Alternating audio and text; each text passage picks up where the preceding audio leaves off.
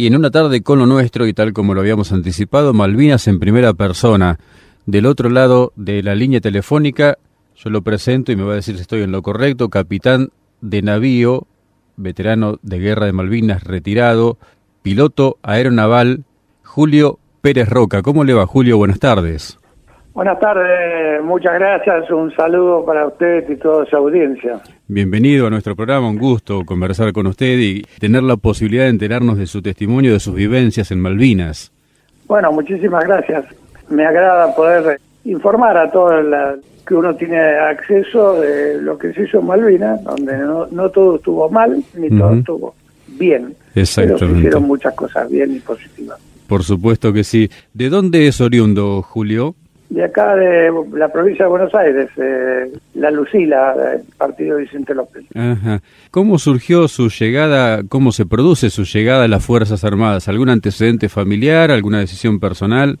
No, absolutamente ningún antecedente anterior y tampoco mis hijos, ninguno siguió alguna carrera militar. Allá por el 59, 1959, bueno, este, había terminado la escuela secundaria y decidí, un poco antes, por supuesto, decidí este, ingresar a la escuela naval. ¿Le atraía la armada en sí? Fundamentalmente me gustaban todas las cosas eh, náuticas. joven había remado eh, en el Club Náutico San Fernando, es decir, todo lo que estaba relacionado con el agua me, me atraía, así que creo que fue uno de los motivos que me impulsó a entrar en la escuela naval. Y después ya dentro de la escuela la posibilidad de, optar por aviador, ¿no? De piloto. Sí, una vez terminada la escuela naval, dos años después se podía hacer el curso de aviador naval en la base naval Punta Indio. Me presenté como postulante, me aceptaron y así fue que mi carrera se desarrolló dentro de la aviación naval, pero dentro de la Armada Argentina sin ninguna duda y con muchos destinos, con variados destinos. ¿En qué lugar estaba en el año 1982, Julio? Bueno, en 1982 estaba como comandante de la Escuadrilla Aeronaval de Exploración, que contaba con dos viejos Neptune, con asiento en la base de Comandante Espora, Bahía Blanca. ¿Unos aviones de qué año eran? ¿En modelo de qué año? Eran aviones del año 57. ¿Y en qué condiciones estaban? Uno imagina con tantos años un, un aparato que tiene que sustentarse en el aire, tendría sus nanas, ¿no? Sí, pero el mantenimiento siempre fue bueno, excepto que hubo una época que con Estados Unidos nos había bloqueado, el, en, precisamente en la época de Malvinas, eh, antes, con anterioridad, nos había bloqueado la venta de repuestos. Sí. Y Neptune fue uno de los que sufrió la, la veda de repuestos y no había. Tenés así que teníamos dos aviones, el 111 y el 112, y eh, el 111 había quedado sin motor, o sin un motor, eran motores radiales de explosión, y no había repuesto. Y el taller naval central, ya promediando el mes de abril, de entre cinco motores ya vencidos, que estaban en depósito por no estar en condiciones de vuelo, juntó lo mejorcito de cada uno y armó un motor el motor ese no daba ni la potencia ni la presión de aceite requerida por manual, pero bueno, había que volarlo de todas maneras y nos sirvió durante todo el conflicto y siempre nos trajo de nuevo a tierra. Escuadrilla Aeronaval de, exploración. exploración. ¿Cuál es la función? La función básica es explorar el mar, ya sea como fue en, la, en Malvinas en el 82, sí. buscando unidades navales enemigas o en épocas de paz, como se hizo durante muchos años, el control de tránsito marítimo, que es, bueno, bien conocido creo por todo, eh, ubicar flotas pesqueras, porque son flotas realmente que invaden el mar argentino y pescan ilegalmente. Claro. Cuando se detectaban eso, se daba la posición y algún buque de la Armada iba a interceptarlos. Y de Malvinas, del desembarco en Malvinas, del pase a disponibilidad de, estar en el teatro de operaciones, ¿cuándo se enteran ustedes? Nuestras actividades empezaron el, eh, el 23 de marzo, aunque las cosas se veían venir, yo creo, con anterioridad. Creo cualquiera que estuviera enterado las noticias se veían venir. Pero el 23 de marzo eh, empezó el primer vuelo operativo realmente relacionado con eh, Malvinas, que fue para detectar el pasaje de un buque eh, inglés, el John Biscoe, que procedía de Punta Arenas con un refuerzo de miembros de la Infantería de Marina inglesa para Malvinas. ¿Lo detectaron al buque? Sí, lo, interceptamos, efectivamente, lo, encontramos ya bien salido del Magallanes, del estrecho de Magallanes. ¿Y en ese caso de interceptación qué se hace? ¿Qué rol tenían ustedes? No, no, era detectar, el, eh, había información de inteligencia que era posible que eso ocurriese y había que confirmarlo. Bueno, se confirmó realmente, pero en ese momento no se podía hacer absolutamente nada. Eso fue el 23 de marzo. ¿Y más adelante cómo siguió el, desarrollo de las acciones para ustedes? Bueno, a partir del 2 de abril, este, que se concretó el desembarco en Malvinas, comenzaron eh, vuelos que eran eh, circundando las Islas Malvinas hasta eh, el primero de mayo, donde realmente empezaron las acciones reales. Y siempre fue eh, buscando buques eh, enemigos.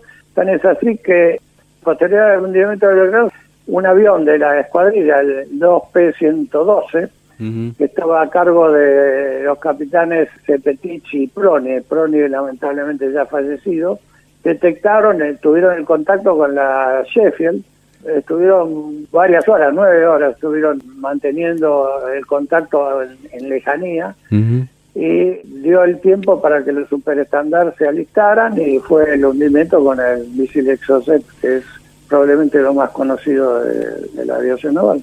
En los primeros días de mayo, puntualmente el 2 de mayo, se produce el hundimiento del crucero General Belgrano.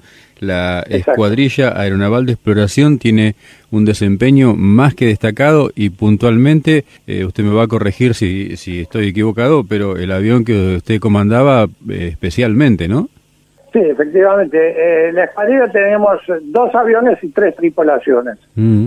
Salíamos en forma rotativa, el que salía a volar pasaba a descanso, la siguiente tripulación y así tocara el vuelo que tocara. Bien. Cayó en suerte que me tocó el segundo vuelo de búsqueda del crucero Belgrano, porque el primero lo hace durante la noche, el 112, pero las condiciones meteorológicas eran muy, muy extremadamente malas, así que no, no pudo detectar nada y a las seis y cuarto de la mañana creo que fue, despegué con el 111, con una tripulación, la tripulación del Neptune era 11 tripulantes, en ese momento llevamos 10 hicimos el relevo en vuelo y bueno, finalizó con la fortuna de haber podido encontrar a las primeras balsas. ¿Cómo se hace el rastreo de las balsas en este caso? ¿Cómo se hacía con aparatología, por contacto visual? ¿Cómo era? Bueno, en primer lugar, una vez que uno recibe la información de un siniestro, un hundimiento, como fue lo del Belgrano, se da unas coordenadas geográficas donde se le llama punto dato, es decir, el punto dato es el dato de donde uno tiene que empezar cualquier búsqueda. A partir de ahí hay que hacer una serie de cálculos bastante largos y engorrosos que son teniendo en cuenta las corrientes que hay en la zona, las corrientes marinas que hay en la zona, los vientos predominantes, una serie de factores meteorológicos de una semana anterior y da una serie de, datos de dónde empezar y en qué sector hacer la búsqueda. No tiene sentido hacerle unos 360 grados circundantes al punto de datos, sino que hay un sector de búsqueda. Bueno, esos sectores de búsqueda se van expandiendo a medida que transcurren las horas porque eh, las balsas o los botes que puede haber en el agua van derivando con el viento y con las corrientes marinas. Así fue que nosotros eh, llegamos a la de operaciones y a las pocas horas encontramos una enorme mancha de aceite, muy larga en su extensión, eran algo de 12 millas, 13 millas, y unos 300 metros de ancho. Era como un cono. Daba efectivamente, donde empezaba ese cono, muy próximo ahí estaba el, buque hundido. Eso nos modificó el punto de dato y nos dio dónde seguir. De todas maneras, nosotros al llegar a la zona de operaciones no subordinábamos a los buques de superficie que nos daban qué rumbos y qué distancias teníamos que volar en la búsqueda. ¿Qué ¿Qué autonomía de vuelo tenía el avión? Eran 10 horas. 10 horas que se contaban desde que partía de la base en el continente, hacía la exploración y tenía que volver al continente para aterrizar. Sí, por supuesto. Eso también consideraba tener una autonomía siempre en los vuelos, pero la guerra es distinto. Mm. En todos los vuelos, incluso los comerciales, se tiene que volar con un combustible suficiente para ir al aeropuerto de destino, sí. Más una reserva para ir al aeropuerto de alternativa con 45 minutos de autonomía total en, en esa alternativa. Claro.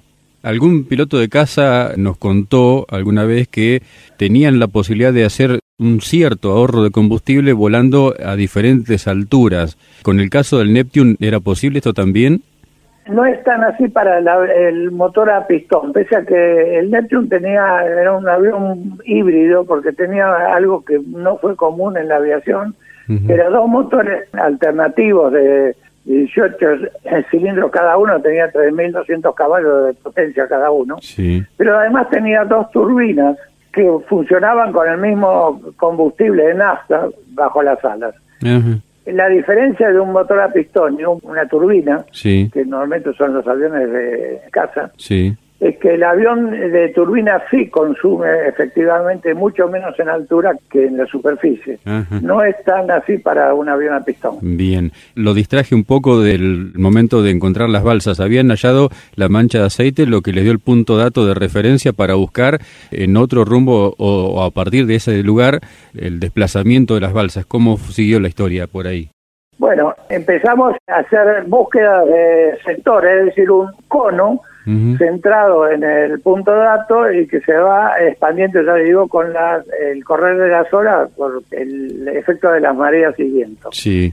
Así lo hicimos y lo primero que encontramos fue un posible submarino, que más que posible era bastante real, creo, la cosa, para basta eh, el torpedeo al crucero. Sí. Se explotó con una, una utilización de sonoboyas la sonoboya es una bollita que recibe señales acústicas y las transmite al avión que las está explotando. Sí. Se hizo una explotación de ese contacto, pero por dos motivos se abandonaron después de una hora, creo que fue. Uno, porque el torpedo buscador que nosotros teníamos tenía prácticamente igual o menos velocidad que el submarino atómico en inmersión, lo cual hacía prácticamente nula una posibilidad de un ataque y la otra porque nuestro objetivo prioritario no era encontrar en ese momento el submarino, aunque siempre era un, objetivo, pero nuestro objetivo prioritario era encontrar las balsas. Claro. Así que se abandonó ese contacto y se continuó con la búsqueda. Hasta que llegó un momento en que el combustible que teníamos, el remanente, nos obligaba a dejar, abandonar la búsqueda y volver a tierra. Eso fue aproximadamente a las 12 del mediodía. A partir de ahí eh, decidimos, les pregunté a la tripulación, eh, los buques nos dieron la libertad de maniobra para volver a, la base de Río, de Río Grande, sí. que dicho sea pase, el, punto donde estábamos, estábamos más o menos a 450 kilómetros de Río Grande, en forma directa, ¿no es cierto? Sí, sí. Y para que se ubiquen geográficamente, estaría al este de la punta eh, de Isla de los Estados. Bien. Bueno, recibimos la autorización esa, pero le pregunté a la tripulación si ellos fueran los náufragos, si no querrían que se los siga buscando. Bueno, todos aprobaron la, la, moción y seguimos buscando de acuerdo a los, cálculos que nosotros llevamos hechos, pues, calculados como les mencioné, y este, el primer alejamiento que hicimos de punto dato, un vigía de prueba del avión que tiene un blister, eh, tenía un blister transparente, sí. vista algún objeto de color naranja. Presumiblemente después pensamos que era un tambor de combustible del helicóptero que llevaba el crucero, pero si ahí había un objeto que no era normal en el mar, era signo de que las inmediaciones podían estar las balsas. Así que abandonamos la búsqueda del sector, comenzamos a hacer una búsqueda de piernas paralelas, es decir, volar una determinada cantidad de millas en un sentido cerrar como si fuera un rectángulo y volver en el sentido opuesto y así sucesivamente. En la tercera pierna que les refiero, aparecieron las primeras balsas, las primeras 15 balsas. Eso fue exactamente 13-15 del mediodía. ¿Qué sensaciones cuando las vieron las balsas? No le puedo decir. Fue una mezcla de griterío y de llanto. Era una emoción terrible porque sabíamos que los que estaban en las balsas debían estar desesperados por muchas razones. Primero, estar en el medio del mar y, ya le digo, 400 y pico de kilómetros de la costa más cercana o de la costa de la isla Grande de Tierra del Fuego, con un mar muy, muy, muy arbolado, es decir, con olas muy, muy grandes, mucho frío. Así fue que, no sé si habrá durado un minuto, dos minutos, el, alboroso de ese momento, la emoción, y había que continuar.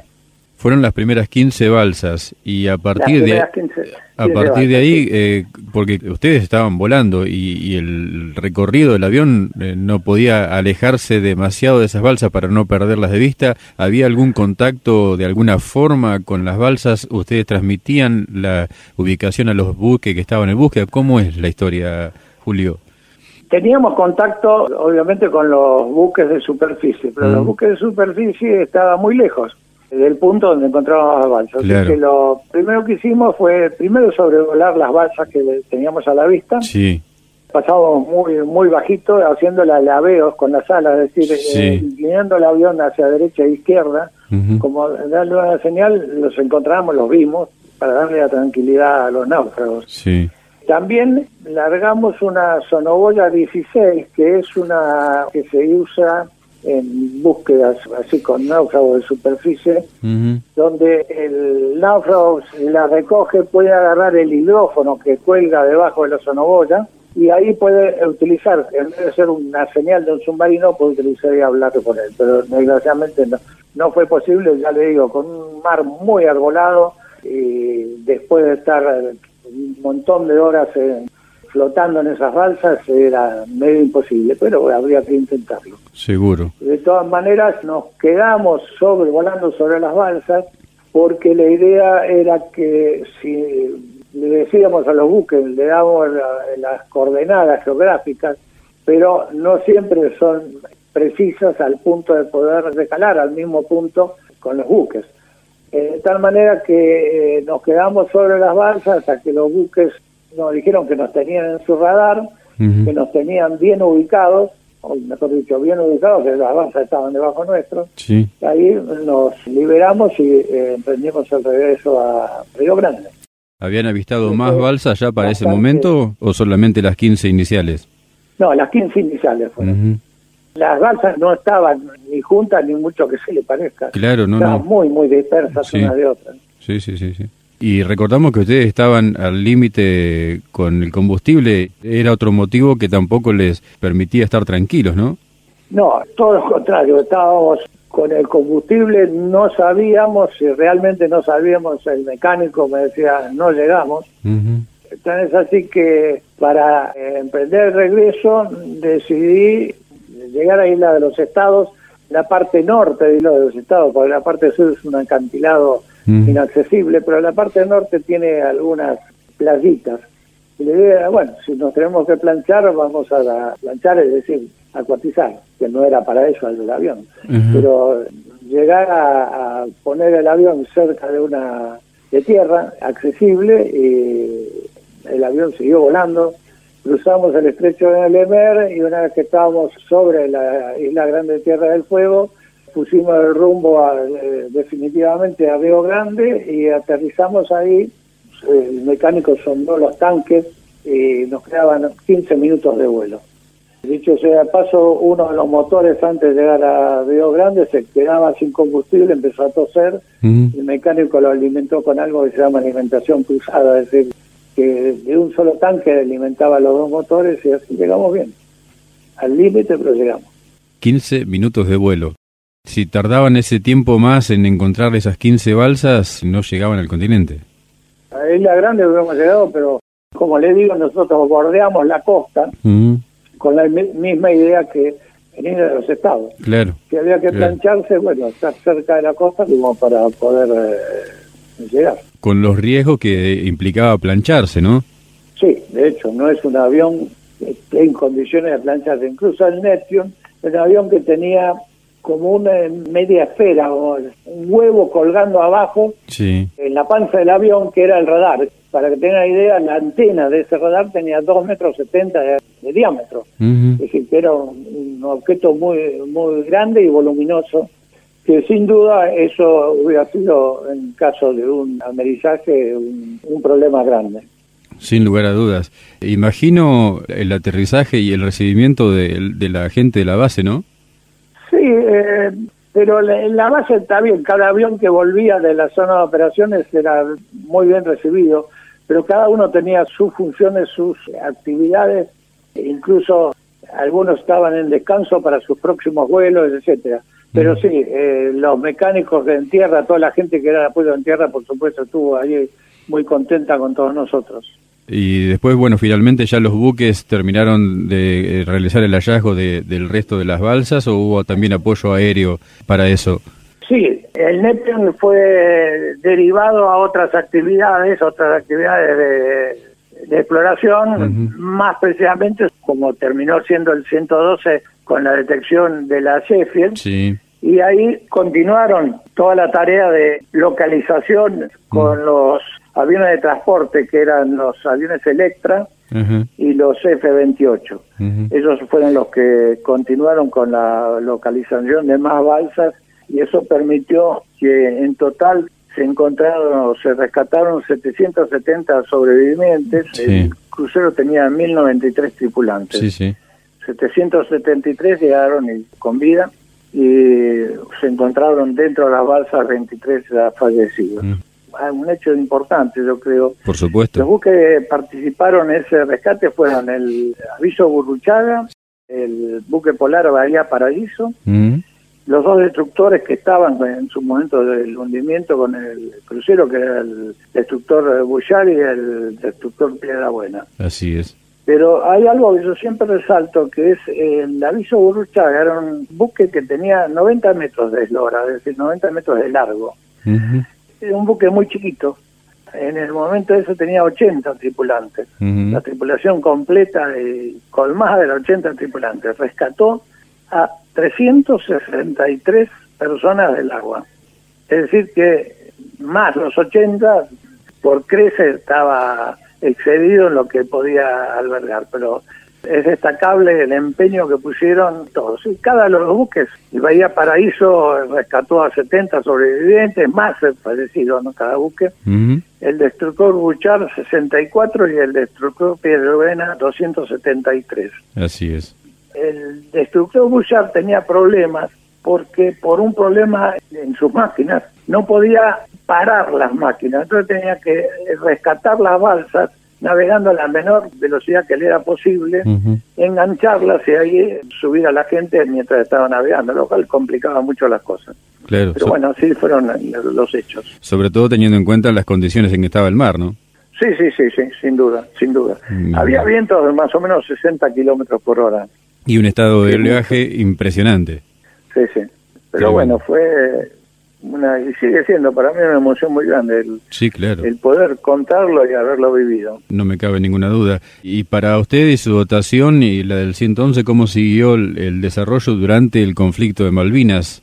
Bueno, seguimos haciendo las exploraciones, ya le digo, buscando buques enemigos en la zona, pese a que después del hundimiento de la Sheffield, los buques ingleses se retiraron ya al este de Malvinas. Claro lo que complicaba eh, el ataque con los aviones de ataque. Sí quedaron buques en el estrecho de San Carlos que eran mm. los que estaban empeñados en el desembarco de las tropas en San Carlos precisamente y fueron donde se hundieron muchos buques ya por parte de los A4 de la Armada como con los eh, A4 y los Mirage o Dagger de la Fuerza Aérea. Sí, sí que fue creo que un éxito muy grande en la cantidad de buques hundidos.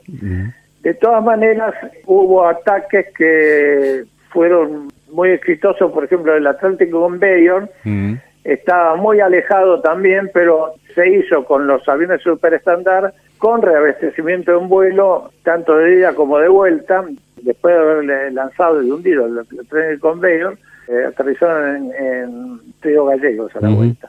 Y otro ataque fue al Invencible, al portaaviones Invencible inglés, que nunca fue admitido mm. por ellos, pero que fue una realidad, donde fueron dos superestándar con el último misil Exocet que quedaba, pues teníamos cinco, fueron dos para la Sheffield, dos para la tren de conveyor, quedaba uno que fue destinado a la Invencible y fue lanzado y impactó, porque iban dos superestándar con cuatro aviones A4 de la Fuerza Aérea, que después siguieron el, rastro del misil y pasaron sobre el Invencible, largaron sus bombas, de los cuatro aviones esos volvieron dos, hay dos que los bajó la defensa antiaérea del buque. Sí. Pero el buque fue tocado sin ninguna duda, tan es así que pese a que no lo reconocieron, el buque ese entró un mes más tarde que el resto de la flota inglesa al puerto, ¿no? Hemos tenido testimonios aquí en el programa de pilotos que participaron en esa misión precisamente.